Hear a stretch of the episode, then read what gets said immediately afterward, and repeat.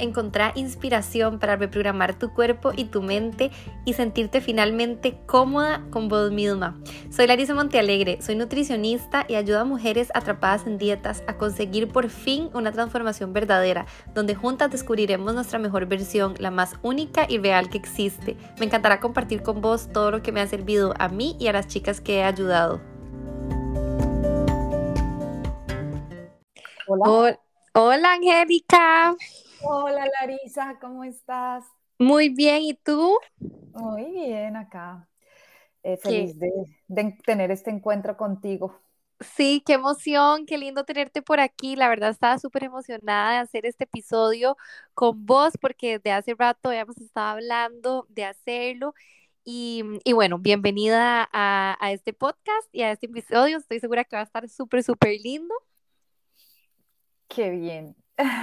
Pues muchas gracias a ti por invitarme.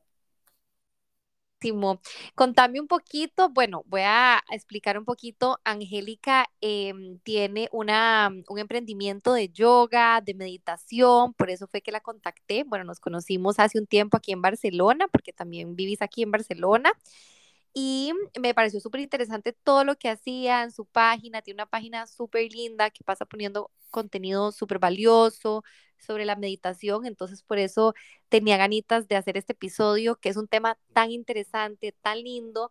Que, mm, que bueno, yo siempre recomiendo muchísimo, eh, siempre mis consultas y todo, la meditación y como trabajo tanto con el Mindful Eating, entonces por eso tenía ganas de invitarte Así que, bueno, contame un poquito sobre vos, qué es lo que haces, contanos un poquito sobre, bueno, tu trabajo, de dónde venís, de dónde nació todo este emprendimiento que tenés de la meditación, contanos un poquito. Ay, gracias Larisa. Primero agradecerte por abrir este espacio, porque al final yo creo que todos los caminos de conciencia conducen al mismo lugar, que es la autorrealización, ¿no? Y tanto lo que tú haces como el complemento con otras disciplinas eh, van generando esa unidad que, tanto deseamos. Pues bueno, yo soy Angélica Soler, eh, soy colombiana, llevo cuatro años viviendo acá en Barcelona y me dedico a, esta mañana justo estaba haciendo un post en Instagram en el que decía que sí, que la, primera palabra que me llega o la primera frase que me llega cuando me preguntan qué hago, yo digo es servir. Estoy acá. Y mi servicio es a través de em, enamorar a las personas de la práctica meditativa, tal como me pasó a mí en algún momento de la vida. en que estaba mm, realmente muy perdida entre las capas y las matices de mi ego. Y y pues bueno, mi cuerpo físico llegó a enfermar muchísimo, eh, ah, muchísimo, o sea, era impresionante. Yo tenía enfermedades de todo, hasta un cáncer que pasé y que tal vez era hasta lo menos grave de todos los demás síntomas que tenía en el cuerpo constantemente. La única forma de descansar eh, en algún momento era poderme ir a la clínica y que me hospitalizaran o cosas así. Yo de formación original soy arquitecta pues, pues, solía tener un estudio de arquitectura en el cual pues manejaba muchos proyectos y arquitectura, que es una carrera que amo y es muy bella, como expresión artística también tiene obviamente mucha tensión y presión. Y además, pues está muy eh, permeada por toda esta necesidad de sobresalir a través de la expresión del diseño, ¿no? Entonces, claro, era como una carrera hacia un éxito, entre comillas, y llegué a trabajar 18 horas diarias durante mucho tiempo, años y años, eh, yendo en contra de mi descanso, de mi buena nutrición, no me daba cuenta si comía, si no comía, eh, si descansaba, si no descansaba, me sentía culpable si trabajaba un fin de semana, si no trabajaba un fin de semana, o sea, llegaba el domingo y yo no estaba trabajando y me sentía culpa, ¿no? Entonces, cuando ya digamos que el cuerpo eh, me da como las alarmas más fuertes, ya era practicante de yoga, que esto fue tal vez como mi salvación, yo empecé a practicar yoga a los 24 años, muy joven, y era mi momento de escape y cuando ya el cuerpo me empieza a dar más señales de que el estrés estaba haciendo lo suyo, que estaba haciendo mucho daño, pues eh, me metí mucho más en la meditación. Y, fue a través de la meditación que pude entender pues todas las decisiones que yo venía tomando para que eh, se desencadenaran todos estos problemas físicos mentales y emocionales, ¿no? Entonces, em, no, yo no puedo decir que la meditación fue lo que me salvó, pero sí puedo decir que la meditación fue la que hizo que cuenta de mi mundo interior y de todo lo que yo misma estaba haciendo para generar este, este proceso de autodestrucción, ¿no? Entonces, eh, bueno, ahí ya... Qué, qué increíble todo esto que estás contando, wow.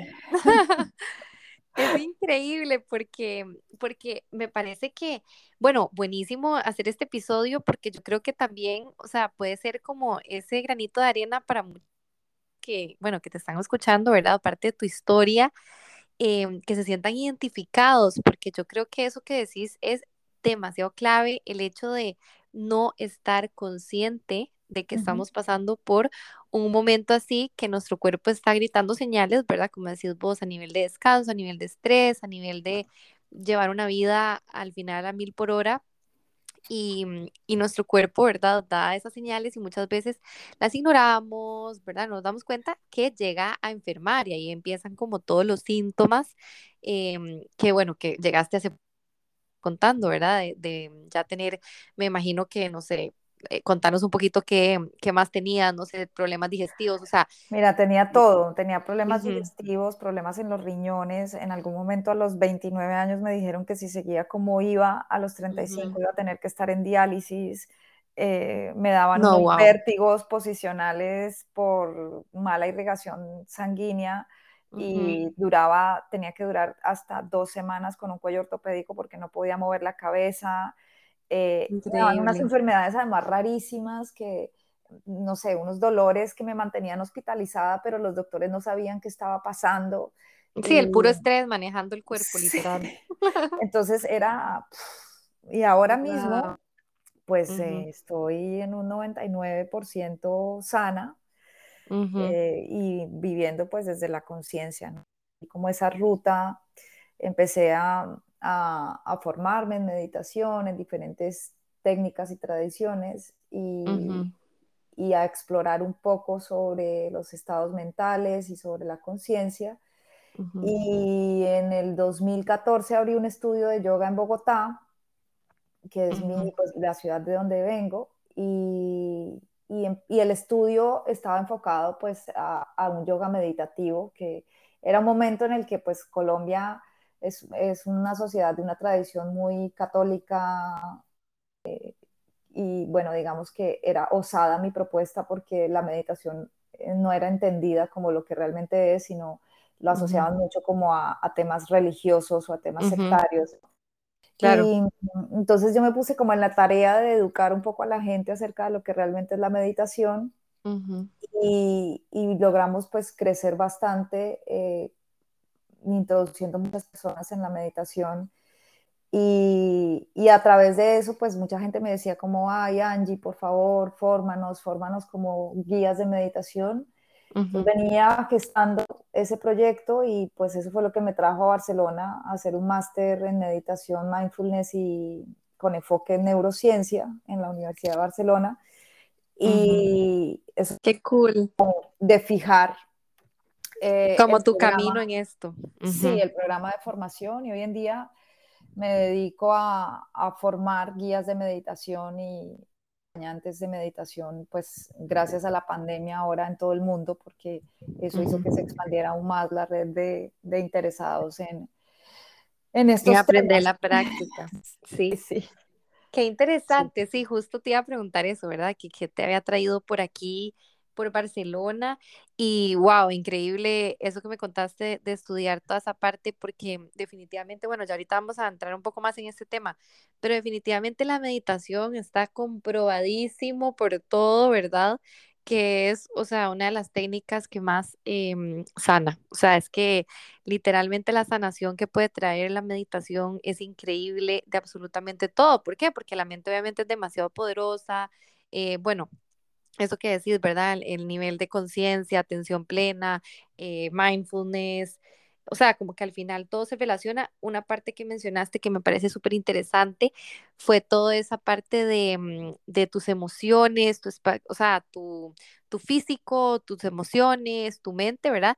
que al final todo eso se relaciona. Entonces, a mí me encanta siempre explicar esto porque somos un todo. O sea, si estamos sintiendo algo, ¿verdad? Em, todo eso se relaciona en cómo voy a actuar, qué voy a sentir. Entonces, todo esto es súper, súper interesante. Sí, así es. O sea, es que al final somos, yoga siempre lo han descrito como que es la unión, ¿no? Y pensamos que es la unión con el, únicamente con el espíritu, con lo que llamamos el universo, la fuente, la conciencia. Y sí, y a la vez también mm, es la unión de todas nuestras corporalidades, es entender que no somos solamente una anatomía física, sino que somos una anatomía emocional, mental, energética espiritual y también de identidad, ¿no? hay una anatomía también asociada al ego y una forma en que el, ego se manifiesta en, el cuerpo. Entonces, cuando logramos esa unión es poder estar en coherencia entre, entre todas esas anatomías, entre pensar, sentir, actuar, eh, moverme psicomotrizmente, eh, mi ego desde un lugar sano y expresar mi espíritu también a través de la conciencia en lo que en, lo, en las actividades que hago, ¿no? Y esa es para mí la unión del yoga y, y, la expresión de esa, de esa unidad, ¿no? ¿no? No concebirnos como partes separadas y que mis emociones van por un lado, mis acciones y pensamientos por otros, eh, mi espíritu por otro. A veces concebimos como que el espíritu estuviera por fuera, ¿no? y hablamos a Dios como si estuviera fuera de nosotros y no nos damos cuenta que el espíritu hace parte también de esa que se mueve en el cuerpo. Exacto, exacto. Es es súper interesante todo esto porque al final somos un todo y hay que, o sea, hay que trabajar como, como eso, ¿verdad? Y mm, entrando un poquito en tema, para las personas que están escuchándonos, que, mm, bueno, que les ha interesado muchísimo todo lo de la meditación, eh, ayer estaba hablando con una chica que está conmigo en uno de mis programas y yo, bueno, estaba bastante estresada y tal, entonces estuvimos hablando un poco del tema de la meditación y ella me decía que, mm, bueno, que no sabía nada, o sea, que sabía que, que sí, que la gente hablaba, que tenía muchos beneficios, pero no sabía ni cómo hacerlo, ni cómo empezar, ni qué hacer, ni, ¿verdad? Que nunca lo había hecho, que le parecía algo súper difícil. Entonces, bueno, por eso también me parece súper, súper lindo de este episodio, que nos des como esas herramientas, ¿verdad? Y es un poquito de guía como para personas como esta chica de ayer, Em, que no conocen sobre, este, mm, sobre esta práctica, ¿verdad? Entonces tal vez empecemos, eh, quería preguntarte, o sea, que expliques un poquito qué es la meditación en realidad para, para todas estas personas y todas estas chicas que no conocen realmente o han oído, pero no saben concretamente qué es, cómo se hace y tal. Bueno, eso es una pregunta muy importante porque eh, yo siempre lo digo igual, y es que la meditación es algo que no se puede definir porque todo lo que es divino y perfecto no se puede encasillar en un solo concepto. Es decir, si yo te digo a ti qué es el amor, tú... Sí, para mí va a ser una cosa y para vos otra. Exacto. Y lo mismo pasa con la meditación. Entonces, claro. Em, pero sí podemos hablar de algo que es el estado meditativo.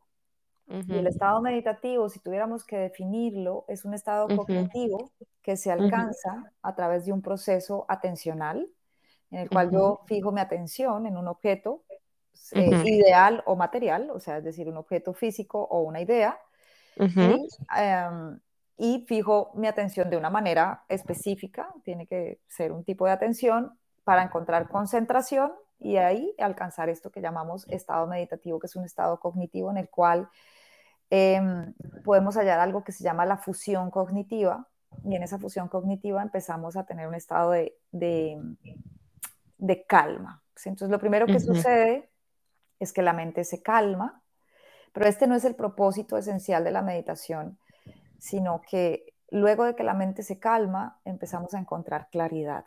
¿sí? Y esa claridad nos da la opción de poder tomar decisiones, ¿no? Entonces, para los que se están iniciando, es importante siempre que encuentren un buen guía. Esto yo lo digo siempre porque Mm, hay mucho malentendido alrededor de la práctica meditativa, entonces creemos que muchas cosas son meditación y no es tan cierto.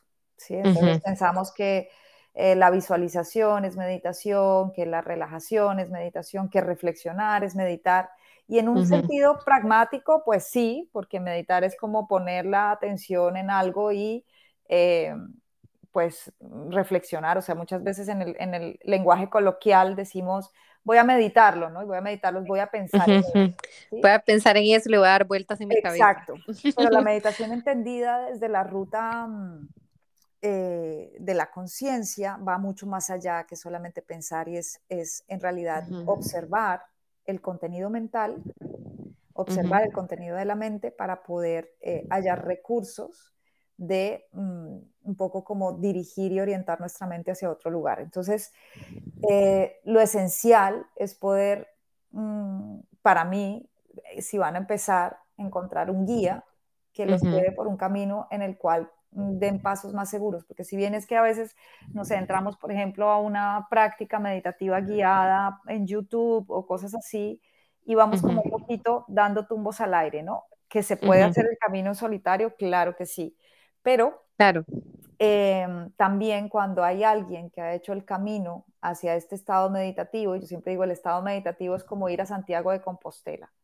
Y entonces tú tienes el camino de Santiago en muchas versiones, la versión portuguesa, la versión francesa, la versión cantábrica, bueno, hay muchos, eh, muchas rutas para llegar a Santiago y lo mismo pasa con la meditación, ¿no? Entonces hay muchas rutas para alcanzar ese eh, estado meditativo muchas rutas atencionales. Entonces, mm, lo ideal es también encontrar una, un propósito y una intención del para qué quiero yo hacer esto, ¿no? Porque muchas veces lo que nos dicen es que esto es muy bueno, es que te va a servir, es que el médico dijo que, que, esto me va a ayudar, pero no sabemos realmente qué es lo que queremos. La intención. Exacto. y, y en esencia, pues la mayoría de personas llegan a la práctica meditativa tras una crisis o tras una necesidad de encontrarse. Entonces, si tuviéramos que definir la práctica meditativa también, entre otras de sus millones de definiciones, sería ese camino hacia el ser, ese camino hacia encontrarte, descubrirte y conocerte. Es un camino de autoconocimiento. Em, entonces, mi, mi consejo es que le pongan esa, cuál es esa intención real para poderse sostener aún sobre los obstáculos, porque si es verdad lo que te dijo la chica, y es que la meditación está hecha para ser incómoda. Incómoda y bueno, parte de esto que estás diciendo que es súper interesante y, como decís vos, o sea, no se puede como definir como tal porque es algo demasiado amplio, em, ¿verdad? Demasiado diferente para cada persona, demasiados tipos de meditación, etcétera.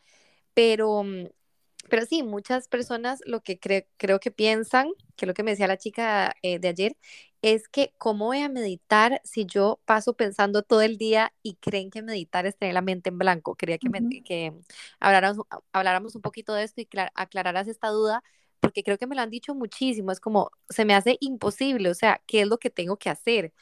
Entonces, eso que decías también es muy interesante porque Sí, al final si no tenemos una guía, también es que no es un camino tan fácil porque, bueno, voy a empezar a meditar, busco en Spotify o en YouTube una meditación, la hago un día, pero no tengo el hábito como tal. Entonces, bueno, también quería hablar de esto, em, de estas cosas, de esto que te acaba de decir, porque creo que es un camino, em, un camino largo, pero bastante interesante. Entonces, ¿cómo poder hacer esto, eh, bueno, de la mejor manera, digamos? Bueno, hay varias cosas en tu pregunta. Lo primero es que nos quitemos la idea de que es poner la mente en blanco, eso es imposible, ¿no? Imposible. existe en nuestro cerebro una cosa que se llama la red neuronal por defecto o la mente divagante. Claro. Y ella está siempre activa, es decir, al lado de la meditación siempre está la dispersión y está el pensamiento apareciendo. No hay nadie que pueda dejar de pensar eh, porque cerebralmente estamos condicionados a eso. El problema es que pasamos mucho tiempo en esa mente divagante y pasamos mucho tiempo en esa mente divagante sin darnos cuenta de que estamos produciendo pensamientos. Se producen más de 75 mil, 80 mil pensamientos al día y solo somos conscientes del 2% de los pensamientos que producimos. Entonces, esa mente divagante va, va ganando lugar y también sabemos que somos mucho lo que pensamos, ¿no? Y bueno, en 2010 Harvard University hizo un estudio que se llama Una mente divagante, es una mente infeliz, en el que cogió una muestra de más o menos 2.500 personas alrededor del mundo y les decían como, siéntate a no hacer nada, es decir, no le des directriz a tu mente y no pienses. ¿no? Claro. a los, les ponían unos electrodos en la cabeza para ir midiendo la actividad cerebral y al, los segundos ya había actividad cerebral y le preguntaban a las personas, ¿usted qué está haciendo? ¿Está pensando? No, yo no estoy pensando. ¿Está diciéndole a su mente que haga algo? No, nada. Pero el, el, programa mostraba que había actividad cerebral. Luego del, de la búsqueda se dieron cuenta, de la investigación se dieron cuenta que eh, estaba asociada la, mente, la cantidad de tiempo que pasamos en la mente divagante con la infelicidad. Y el estudio, de hecho, se llama Una mente divagante es una mente infeliz. Y es pues súper valioso porque no es un estudio de meditación, pero abre el espectro de la ciencia a decir, bueno, ¿y cómo hacemos para reducir esta divagación mental, no?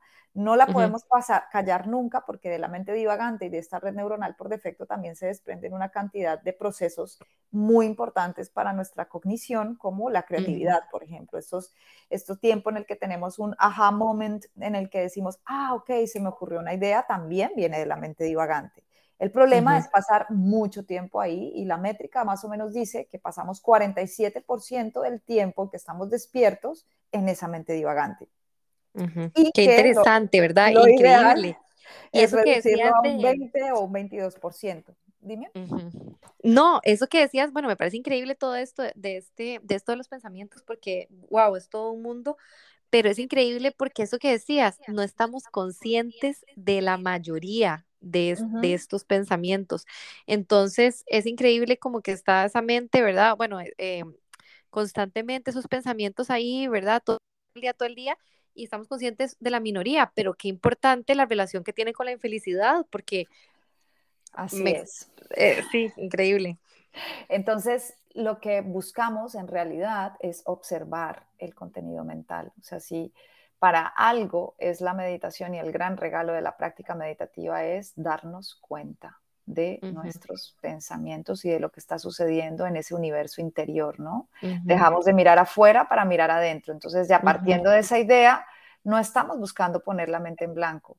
Todo lo contrario, estamos buscando estar al acecho del pensamiento para poder detectarlo y que no, porque un pensamiento no detectado que sea sufriente es el que luego se vuelve una enfermedad, el que se vuelve una adicción, el que se vuelve un apego y el que nos lleva a lugares de sufrimiento. Entonces, el darse cuenta es tal vez el gran regalo, o sea, que quitamos el primer mito que es que la mente debe estar en blanco. No, lo que hacemos es al contrario, darnos cuenta de todo este sistema de pensamientos y cuál es la calidad y la cualidad de los pensamientos que yo genero constantemente para tomar la decisión y, y, tener de verdad lo que se llama libre albedrío de poder decidir cómo pienso y cómo abordo, abordo las situaciones de la vida. Entonces, desde ahí, pues, si queremos empezar a meditar, deberíamos tener una intención muy grande de, de, de ser más felices, porque está también demostrado que lo que empieza a suceder es que se fortalecen nuestras áreas cerebrales asociadas a la atención y entre más atención y más concentración, mayor calma. Sí. Qué, qué, lindo, qué lindo, porque la verdad es que mm, es tan interesante todo esto de la mente, pero mm, me encanta. Yo, una de las prácticas que, que le pongo a las chicas siempre, bueno, dos que acabas de decir. Uno, el para qué siempre que se empieza algo, como, como decís vos, tanto a nivel de meditación, ¿verdad? Yo lo hago a nivel de, de, de autoestima y de nutrición, pero es tan importante aclarar el para qué estoy haciendo esto y en nivel positivo, ¿verdad? Que decías vos, para ser más feliz, para conocerme, para respetarme, para cuidarme, ¿verdad? No para, eh, este, porque tengo esta enfermedad o porque, ¿verdad? Sino como hacerlo más a nivel positivo. Y la otra cosa que decías, que también es súper importante, prestar atención a la calidad de esos pensamientos la mayoría del tiempo y entender que no es espantarlos o evitarlos, porque muchas personas confunden, ¿verdad? Combinado con la mente en blanco, es ya no tengo que pensar eso, ya no tengo que pensar eso. Y no, o sea, en realidad es prestarles atención, ¿verdad? Y trabajar en base a eso. Así es. Sí, y eh, pasa por un proceso muy profundo de aceptación también, ¿no? Claro. de, ok, esto es lo que hay dentro de mí, esto es lo que hay en ese cajón revuelto que lleno, lleno, lleno, lleno de cosas. Y pues esa aceptación inmediatamente nos conduce al corazón, ¿no? A poder eh, gestionar emocionalmente todo lo que sucede ahí. Y, es retante. Sí, es retante. Por eso digo que pues siempre va a ser incómodo porque en un principio calmas, pero cuando llega la claridad, pues te das cuenta de la verdad y la verdad sale a flote. Entonces es un mito eh, muy grande creer que mm, la meditación está solo hecha para eh, vivir, en, yo digo, en estado happy flower, mm, sino que también está hecha para que te des cuenta de ti.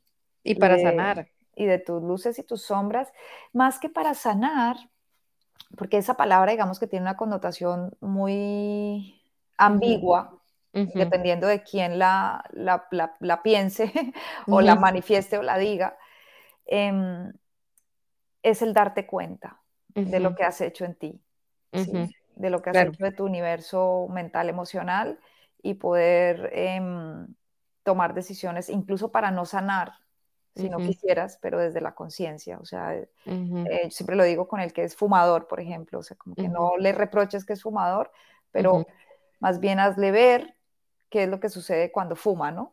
Y si él se fuma ese cigarrillo, pues que lo haga con conciencia, sabiendo lo que va a pasar en su cuerpo, ¿no? Entonces, si yo le doy paso y cabida a seguir pensando de la forma que me doy cuenta que estoy pensando y digamos que son pensamientos mm, destructivos o negativos o no placenteros, pues y tomo la decisión de seguir por ese camino sabiendo a dónde me conduce, pues ya ahí sí que estoy practicando el libre albedrío, ¿no? Entonces, ya el proceso de sanación viene del cambio que te genera eh, la, fase de darte cuenta, ¿no?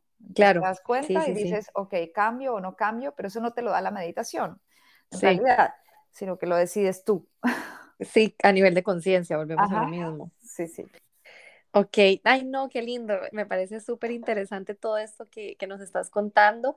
Y mm, también quiero que, que nos expliques un poco por ejemplo, como los beneficios que puedes ver de la meditación, si lo tenemos como, como decía, ¿verdad? Como ya como hábito, ¿qué crees vos? Además de obviamente todo lo que nos estabas contando al principio, de, em, ¿verdad? Evitar enfermedades, o sea, encontrarte a vos misma, eh, bueno, todo esto, ¿qué crees vos si yo te dijera como, sí, los top beneficios, porque son miles, de la meditación? O sea, ¿por qué las personas que nos están escuchando en este momento deberían o, podríamos motivarlos a que realmente empiecen esta práctica?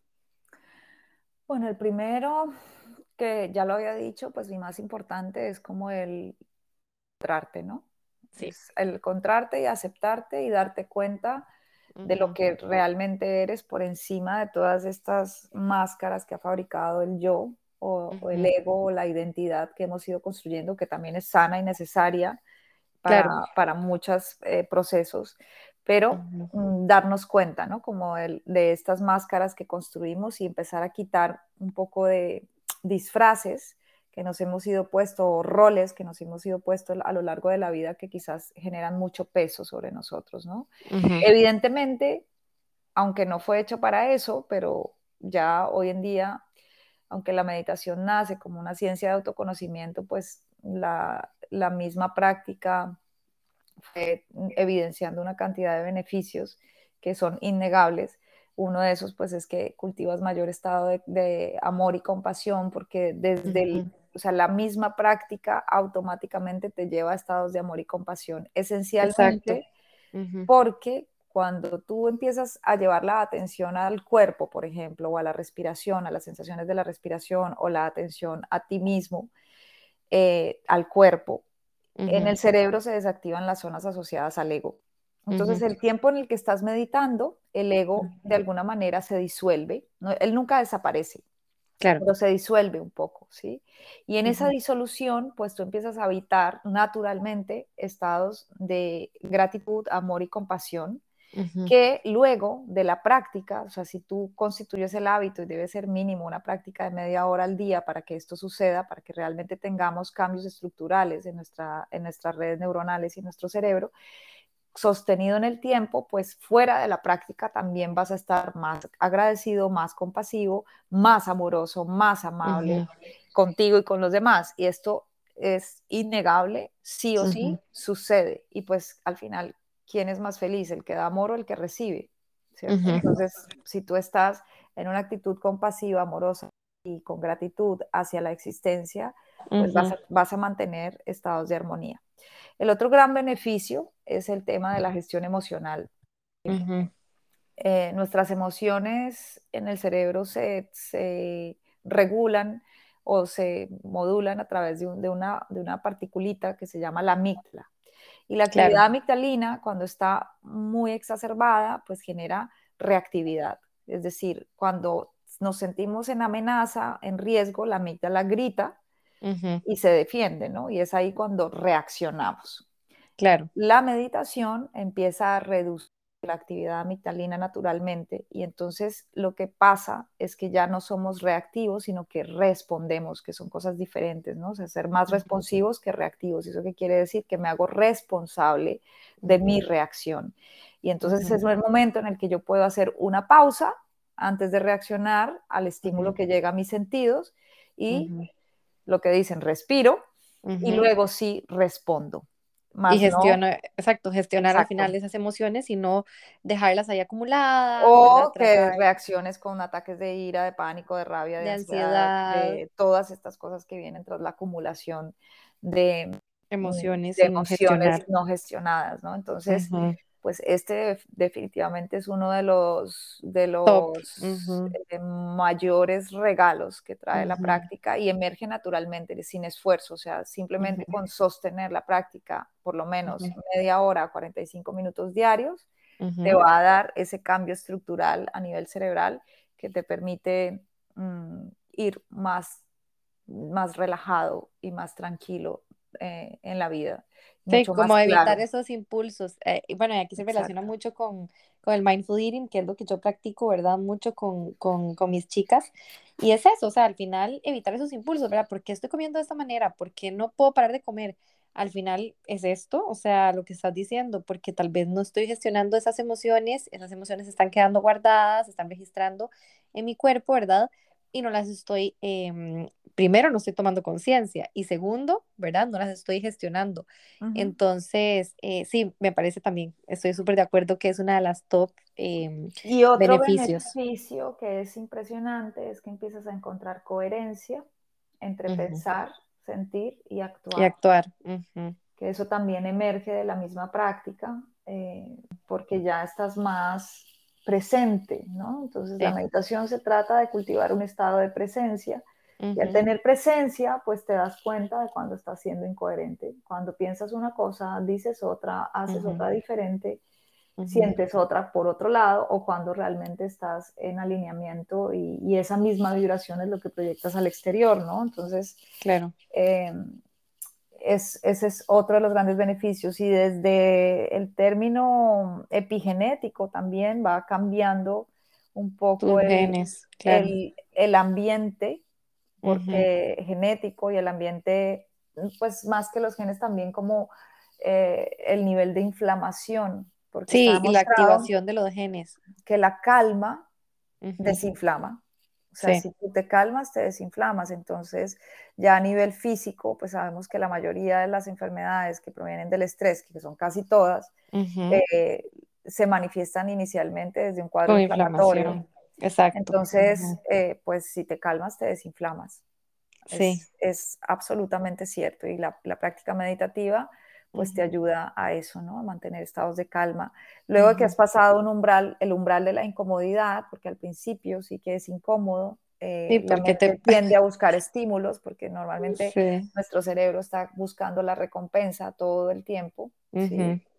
Y como no hay recompensa con estímulo, estímulo, estímulo, y hoy, hoy por hoy las, las pantallas nos han hecho que aún empeore la situación. O sea, que naturalmente nuestro cerebro está dispuesto a eso, pero hoy en día el uso de pantallas y el estar haciendo este movimiento con el dedo de bajar en el Instagram o de las publicaciones o todo eso, de alguna manera lo que está haciendo es que nos programemos aún más a recibir a la necesidad de recompensa, que esto lo que produce es dopamina, y necesitamos más dopamina, más dopamina, más dopamina y vamos a ir en la rueda del hámster, siempre buscando el estímulo, ¿no? Entonces, con la meditación y pasando ese umbral del aburrimiento, lo que logramos es... O la desesperación, diría yo también, las personas que son muy ansiosas, ¿verdad? Pasando ese umbral como de, no, pero que necesito hacer esto, ¿verdad? Y, y, no, o sea, como entrar como en ese calma y pasar como ese umbral que decís vos de, ¿verdad? Paz, calma y no, y no andar buscando, como decís vos, como estímulos constantes y así. Sí, eso me parece súper importante. Entonces, ese es otro de los grandes beneficios porque empezamos a disfrutar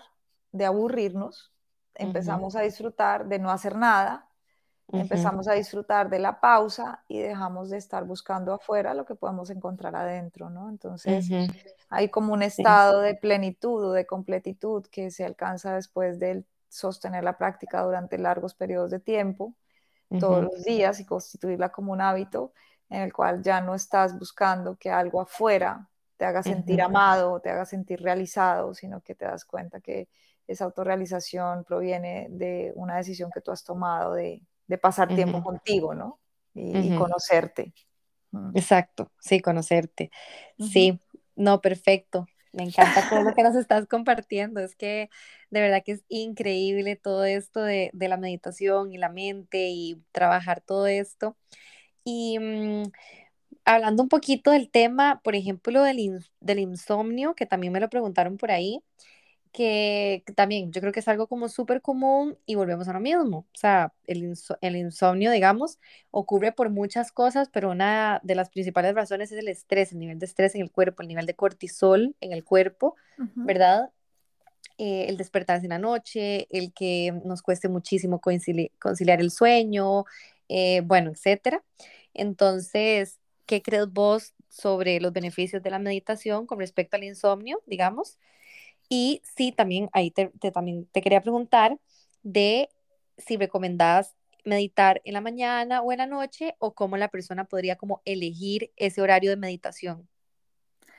Mira, en cuanto al insomnio, mm, sí es verdad que la práctica meditativa lo que te da son tiempos de descanso más efectivo. Yo no diría, a mí no me gusta prometer ningún resultado a través de la meditación porque en esencia no está hecha para eso. Pero sí es verdad que cuando tú alcanzas un estado de relajación o un estado de calma, em, así no duermas, vas a sentir que has descansado, que el poco tiempo que duermes alcanzas un descanso más profundo, porque ya has venido educando a tu mente. Esto es un entrenamiento tal cual como cuando vas al gimnasio o cuando empiezas un entrenamiento corporal en el cual se, se entrena el músculo de la atención, ¿sí?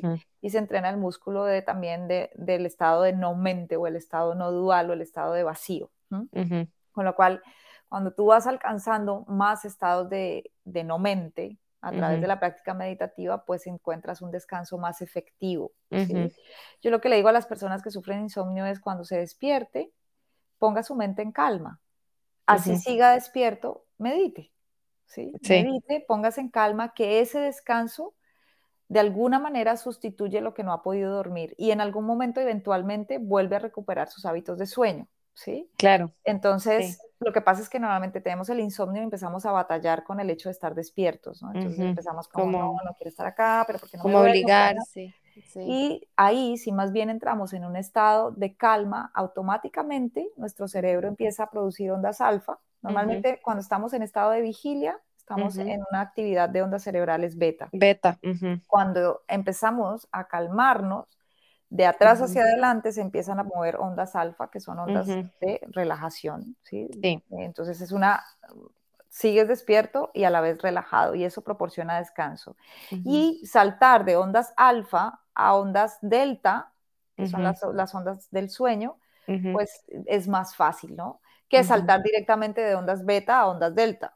Entonces, mi sugerencia para el que sufre insomnio es, pues, aproveche el momento que no duerme para meditar y de esa manera va encontrando estados de calma hasta que en un momento la mente empieza a acostumbrarse a contrarrestar esa química que dices tú, porque sí, normalmente el insomnio sí viene de estados de estrés, generalmente, de estrés físico o de estrés mental, que producen cortisol, adrenalina, noradrenalina. ¿Y cómo lo queremos contrarrestar? Pues pasándole los otros neurotransmisores y las otras hormonas que se producen en, el, en, la meditación, como la serotonina y la melatonina, que son precursores del bienestar. La melatonina es la precursora del sueño, la serotonina de bienestar, ¿no? Entonces, entre otras, ¿no? Porque cuando meditamos en amor y gratitud se produce un poco de oxitocina. Eh, entonces, hay varias cositas que van pasando ahí que nos, nos, nos, sitúan en estados de bienestar y de descanso. Entonces, una práctica bien hecha en, de relajación o de yoga nidra, por ejemplo, unida con meditación, pues sí que les puede proporcionar ese reemplazo de las horas que no han dormido. Y pues en cuanto al horario, yo en eso digamos que soy bastante flexible porque en mi caso personal a mí me va mejor hacerlo en la mañana, apenas me despierto, porque tengo pues como más claridad durante el día, ¿no? Y es el momento como más fácil para hacer introspección, para ponerme en el silencio. Pero bien sí es, bien es cierto que lo puedes hacer en cualquier momento que encuentres el tiempo. A veces pasamos una hora, dos horas en Instagram y decimos que no tenemos tiempo para meditar, que es uno de los grandes obstáculos, ¿no? Entonces es decirte, que lo ubiques como un hábito, como ducharte o como desayunar o como todas estas cosas. Sí, o como leer o Exacto. algo de autocuido al final, o sea, usar ese ratito para, para vos, o salir a pasear o hacer ejercicio. En el horario que mejor te venga, ¿no? O sea, eh, antiguamente pues sí que en los monasterios y todos, o todavía se hace muy temprano en la mañana, pero también es verdad que es que ellos empiezan las actividades. A las 5, 4 de la mañana. Exacto, pero también las actividades de sostener el monasterio, de, de limpiar, de, de, hacer todo lo que tienen que hacer ahí también temprano, ¿no? Entonces, sí. Em, pues... Donde agarres el ratito. La vida, la vida diaria, lo que yo pienso es que de alguna manera también ha alterado los ciclos circadianos, eh, porque no podemos tener unas rutinas fijas por la manera en que se mueve el mundo. Y en esa adaptación, mi consejo es encuentra tu momento. Pero encuéntralo bien sea mañana, tarde, noche, y vas probando. Yo les aconsejo que prueben cómo se sienten en la mañana, cómo se sienten al mediodía, cómo se sienten antes de dormir, y se van a ir dando cuenta de qué momento es el mejor. Yo siempre lo hago mañana y por lo menos noche, o sea, antes de dormir. Y bueno, pues yo trabajo de esto que en el día también lo voy haciendo. Sí, que ya, ay, eso es súper interesante también que te iba a mencionar, porque obviamente vas, o sea, es un proceso, al final, como decís vos, es un hábito. Yo, le, yo lo explico mucho también con el mindful eating, de que sí, claro, yo lo hago automático y ya lo hago cuando estoy comiendo con personas y tal, ¿verdad? Pero porque ya es parte de mí. Entonces, eso que decías es súper interesante, que al final, si ya tenés la práctica meditativa como parte de vos y todo, ¿verdad? o sea, al final puedes meditar hasta con los ojos abiertos, o sea, estar presente, ¿verdad? Eh, sea, no como el meditar con los ojos cerrados, sentadita, ¿verdad? Entonces como que ya puedes hacerlo, eh, bueno, me imagino, o sea, en, en, en cualquier momento, que encontres ese, ese momento y ese espacio, etcétera. Es importante hacer una distinción ahí sobre, digamos, que las habilidades que vamos adquiriendo. Entonces, existe una práctica formal que es esta que yo les aconsejo que encuentren un lugar en casa, que adapten para su práctica meditativa, que lo decoren lindo, todo para que se sientan a gusto ahí, donde puedan hacer su práctica formal sentados media hora al día, porque esa es la que realmente eh, va cambiando patrones cerebrales y va cambiando nuestra neuroplasticidad. Y a la vez existe una práctica informal que no alcanzamos a llamar meditación porque no se alcanza todavía ese estado meditativo a menos que estés muy entrenado, ¿sí? Claro. Y en esta práctica informal lo que encontramos es momentos de presencia, como dices Pero mm, hay que hacer la, anotación de que eso no es meditación, o sea, no siempre, a menos que ya seas muy experimentado y logres entrar en estados de no mente o en estados no duales, eh, muy fácil, pero sí. sí que al final sirve mucho esto de la conciencia plena o la atención consciente o la atención plena que está tan de moda o el mindfulness que llaman, sí. o el mindfulness moderno, porque em, va, va en progresión ayudando. es como si tú todos los días vas al gimnasio y entrenas pesas media hora, por ponerte un ejemplo, y durante el día eh, subes escaleras, caminas, eh, cargas las bolsas del mercado y ah, levantas algo de peso, pues todo eso va sumando en la fortaleza que vas teniendo a través del movimiento. Pues igual acá, ¿sí? En la práctica informal, todos estos momentos de presencia y de atención consciente y de estar... Vas entrenando tu mente al final. Igual sumando entrenamiento y, y, eso se ve representado pues en mayor plenitud. Ok, no, perfecto, perfecto. Y ahorita, ahora sí, entrando ya en, en el tema de cómo meditar, o sea, estas chicas que nos están escuchando, ¿verdad? Que todo esto que estamos hablando es súper interesante. ¿Cómo podríamos, o sea, cómo meditar? Digamos, si quiero empezar, ¿verdad? Bueno, aparte de eso que estás diciendo, de encontrar un maestro, una guía, eh, eso que me dijiste súper interesante de buscar un espacio, ¿verdad? Eh, no sé si, si tenés algunos tips, por ejemplo, de poner algunos aromas, de buscar como, no sé, algo que, que vos veas que sea importante, que, sea, que tengas espacio y em, cómo hacerlo, o sea, cómo, cómo empezar, digamos. Mira, para tú meditar solamente te necesitas a ti, ¿sí? esa es la verdad. Eh, y tu decisión firme y lo puedes hacer en cualquier lugar, en cualquier momento en que puedas simplemente sentarte en presencia. Pero también es verdad que existen muchos obstáculos que se atraviesan en la mitad, ¿no? Y estos obstáculos pues nos alejan de siquiera sentarnos ¿no? Sí, exacto. Existen unos obstáculos externos y unos obstáculos internos. Los externos son estos que no, ni siquiera nos dejan sentarnos a meditar. El no tengo tiempo. Claro. El hace frío, tengo pereza, hay ruido afuera y todo esto que nuestra mente nos dice, ay, yo mejor no medito hoy porque es que no está dado el ambiente para que esto suceda, ¿no? claro. Entonces, ante eso, pues la, la primera cosa que les diría, al no tengo tiempo, pues encuentra un espacio que sagradamente bloquees en tu, en tu horario para dedicarlo a la práctica meditativa. Si no puedes la media hora inicialmente, empieza con 15 minutos y luego vas progresivamente subiendo para poderlo hacer, pero que de verdad tomes la decisión, ¿no? Esa es como, y te repongas a esta excusa de no tengo tiempo, porque te aseguro que 15 minutos al día sí vas a tener Todas las personas lo tienen, claro. Lo otro es que para sobreponerse a la pereza, yo siempre los invito a que recuerden ese propósito que los lleva a meditar. ¿El para qué? Siempre digo, no queremos meditar sino haber meditado, no queremos comer bien sino haber comido bien, no queremos eh, hacer ejercicio sino habernos ejercitado, porque es después de eso también que, que vemos el, el fruto de, de, lo que tomamos la decisión de hacer por nuestro bienestar. Entonces, eh, cuando terminen la práctica, escribir qué sienten y cómo se sienten, que generalmente es que se sienten muy a gusto, y tener ese diario ahí para recordar cómo me siento, ¿no? Y decir, wow, no, lo voy a hacer porque es que cuando termino siempre llega un momento de, calma. De, calma, de claridad y, y, esto, este encuentro conmigo me da mucha más certeza de cada movimiento que doy en mi día a día, ¿no? Y lo otro para sobreponerse a la pereza, que ayuda bastante, es anclarse a un aroma, porque en nuestros sentidos, el, el, sentido del olfato es el que va directo a la, a la amígdala, eh, no tiene que pasar, digamos, por filtro, sino que va directo a este enlace de la memoria y a este enlace emocional. Entonces, mi consejo siempre es escojan el mismo aroma el que a ustedes les guste, ojalá que Puede ser como un esencial o algo así. Sí, ojalá no inciensos porque son muy tóxicos los, normalmente, ¿sí? los que se encuentran comúnmente, pero puede ser es un aceite esencial o quemar palo santo o, una eucalipto o una, una, velita con aroma o... Pero entonces siempre el mismo aroma porque eso va a entrar a las memorias olfativas y cada vez que llegue ese aroma, a ti te van a dar ganas de meditar. sí, claro, porque se registra. Se registra en la memoria. Y lo otro, una música que sea también siempre la misma. Ay, eso te iba a preguntar, ok. Entonces, exacto. Lo, ideal es meditar sin música, para mí, es meditar ah, en el silencio, pero en el momento previo, para empezar, hagas como una ambientación. O sea, ten presente que vas a tener una cita con la persona más importante de tu vida.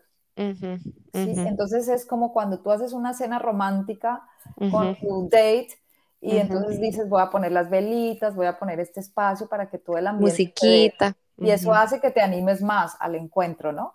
Pues acá, aunque no es necesario, en el momento de, previo a empezar el entrenamiento, yo sí que lo aconsejo porque pone el ambiente en, uy, qué rico, uy, qué rico, qué rico. Sí, como que gana. Este, este espacio y que lo hagas muy cozy, muy cálido, muy eh, amable. Entonces, no se necesitan ni budas, ni imágenes, ni adornos, pero si tú tienes algún guía o maestro que te inspira en amor, pues, pues también pon la imagen ahí, no importa, no la necesitas, pero ponla, ¿sí? O haz que ese espacio sea cálido. Una cosa importantísima es el confort térmico. o sea, es que si estás en un sitio de clima cálido, pues que puedas encontrar confort térmico. Si estás en un sitio de clima frío, pues igual que estés bien confortable térmicamente para que eso no te saque de la práctica y la incomodidad no te saque de ahí, ¿no? Y vas disponiendo. Yo digo que siempre pongan un lugar en casa que es así, como si tienes la cocina, el living, eh, la, alcoba, pues tu espacio de meditación. Yo, por ejemplo, lo tengo al lado de la cama, tengo una esterilla con un cojín que siempre está ahí esperándome, ¿no? Entonces, que tú lo puedas ver y si durante el día no te has sentado ahí, digas, tengo que pasar por ese espacio y que ese espacio de alguna manera esté llamándote, ¿no?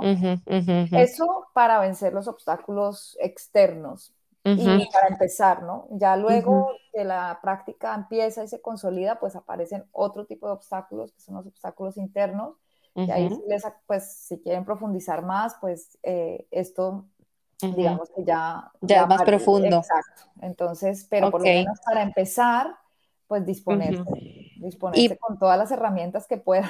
Exacto, ok. Y entonces sí, exacto, sentarse y literalmente como nos estabas contando al, al principio, ¿verdad? Bueno, cerrar los ojos, entrar en calma, hacer respiraciones y tal, pero recomendad más eso que eh, meditaciones guiadas o da igual al principio. No, o sea, mira, yo si van a encontrar meditaciones guiadas, que sea de una muy buena fuente, y en eso tienen que escoger bien. Y sobre todo hay algo importantísimo que tienen que saber, y es que creemos que la meditación es para todos, y en esencia sí, pero hay que pasar ciertos filtros previos a, o sea, una persona que, por ejemplo, está eh, atravesando una crisis de depresión, una crisis, depresión, eso te o una crisis psicótica o una crisis de pánico o de ansiedad, no se le recomienda meditar más de 10 minutos al día. Claro. Porque encontrar estados de silencio y estados de vacío mental va a hacer que se despersonalicen. Que sí, puede ser peligroso. Pierden, pierden una, mm, pierden la asociación con el yo, con el ego, que al final es el perro guardián de la casa. Okay. Entonces, eh, puede exacerbar los estados. Por eso es que yo digo, encuentren un guía responsable que lo sepa orientar hacia, hacia dónde es, porque por ejemplo es muchas veces, personas que están al borde de una crisis de pánico, de ansiedad, una crisis psicótica, se van a un retiro de vipassana, encuentran silencio sostenido y termina saliendo el brote de la patología y piensan que fue la meditación la que les hizo esto y no es verdad.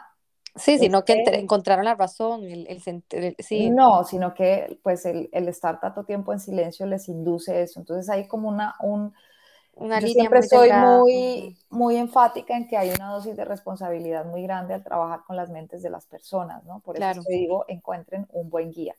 Pero si tu mente está bien y bueno, tienes unos estados de estrés normales, pues sí, una meditación guiada te va a ayudar a mantener la concentración y a saber eh, orientar eh, el proceso meditativo. Yo, por ejemplo, doy meditaciones gratuitas en Instagram todos los lunes que sé que no le hacen daño a nadie, ni siquiera al que está en la mitad de la crisis de ansiedad, porque las sostengo muy poco tiempo, porque además los voy moviendo de un estímulo a otro sin llevarlos a un estado de silencio total.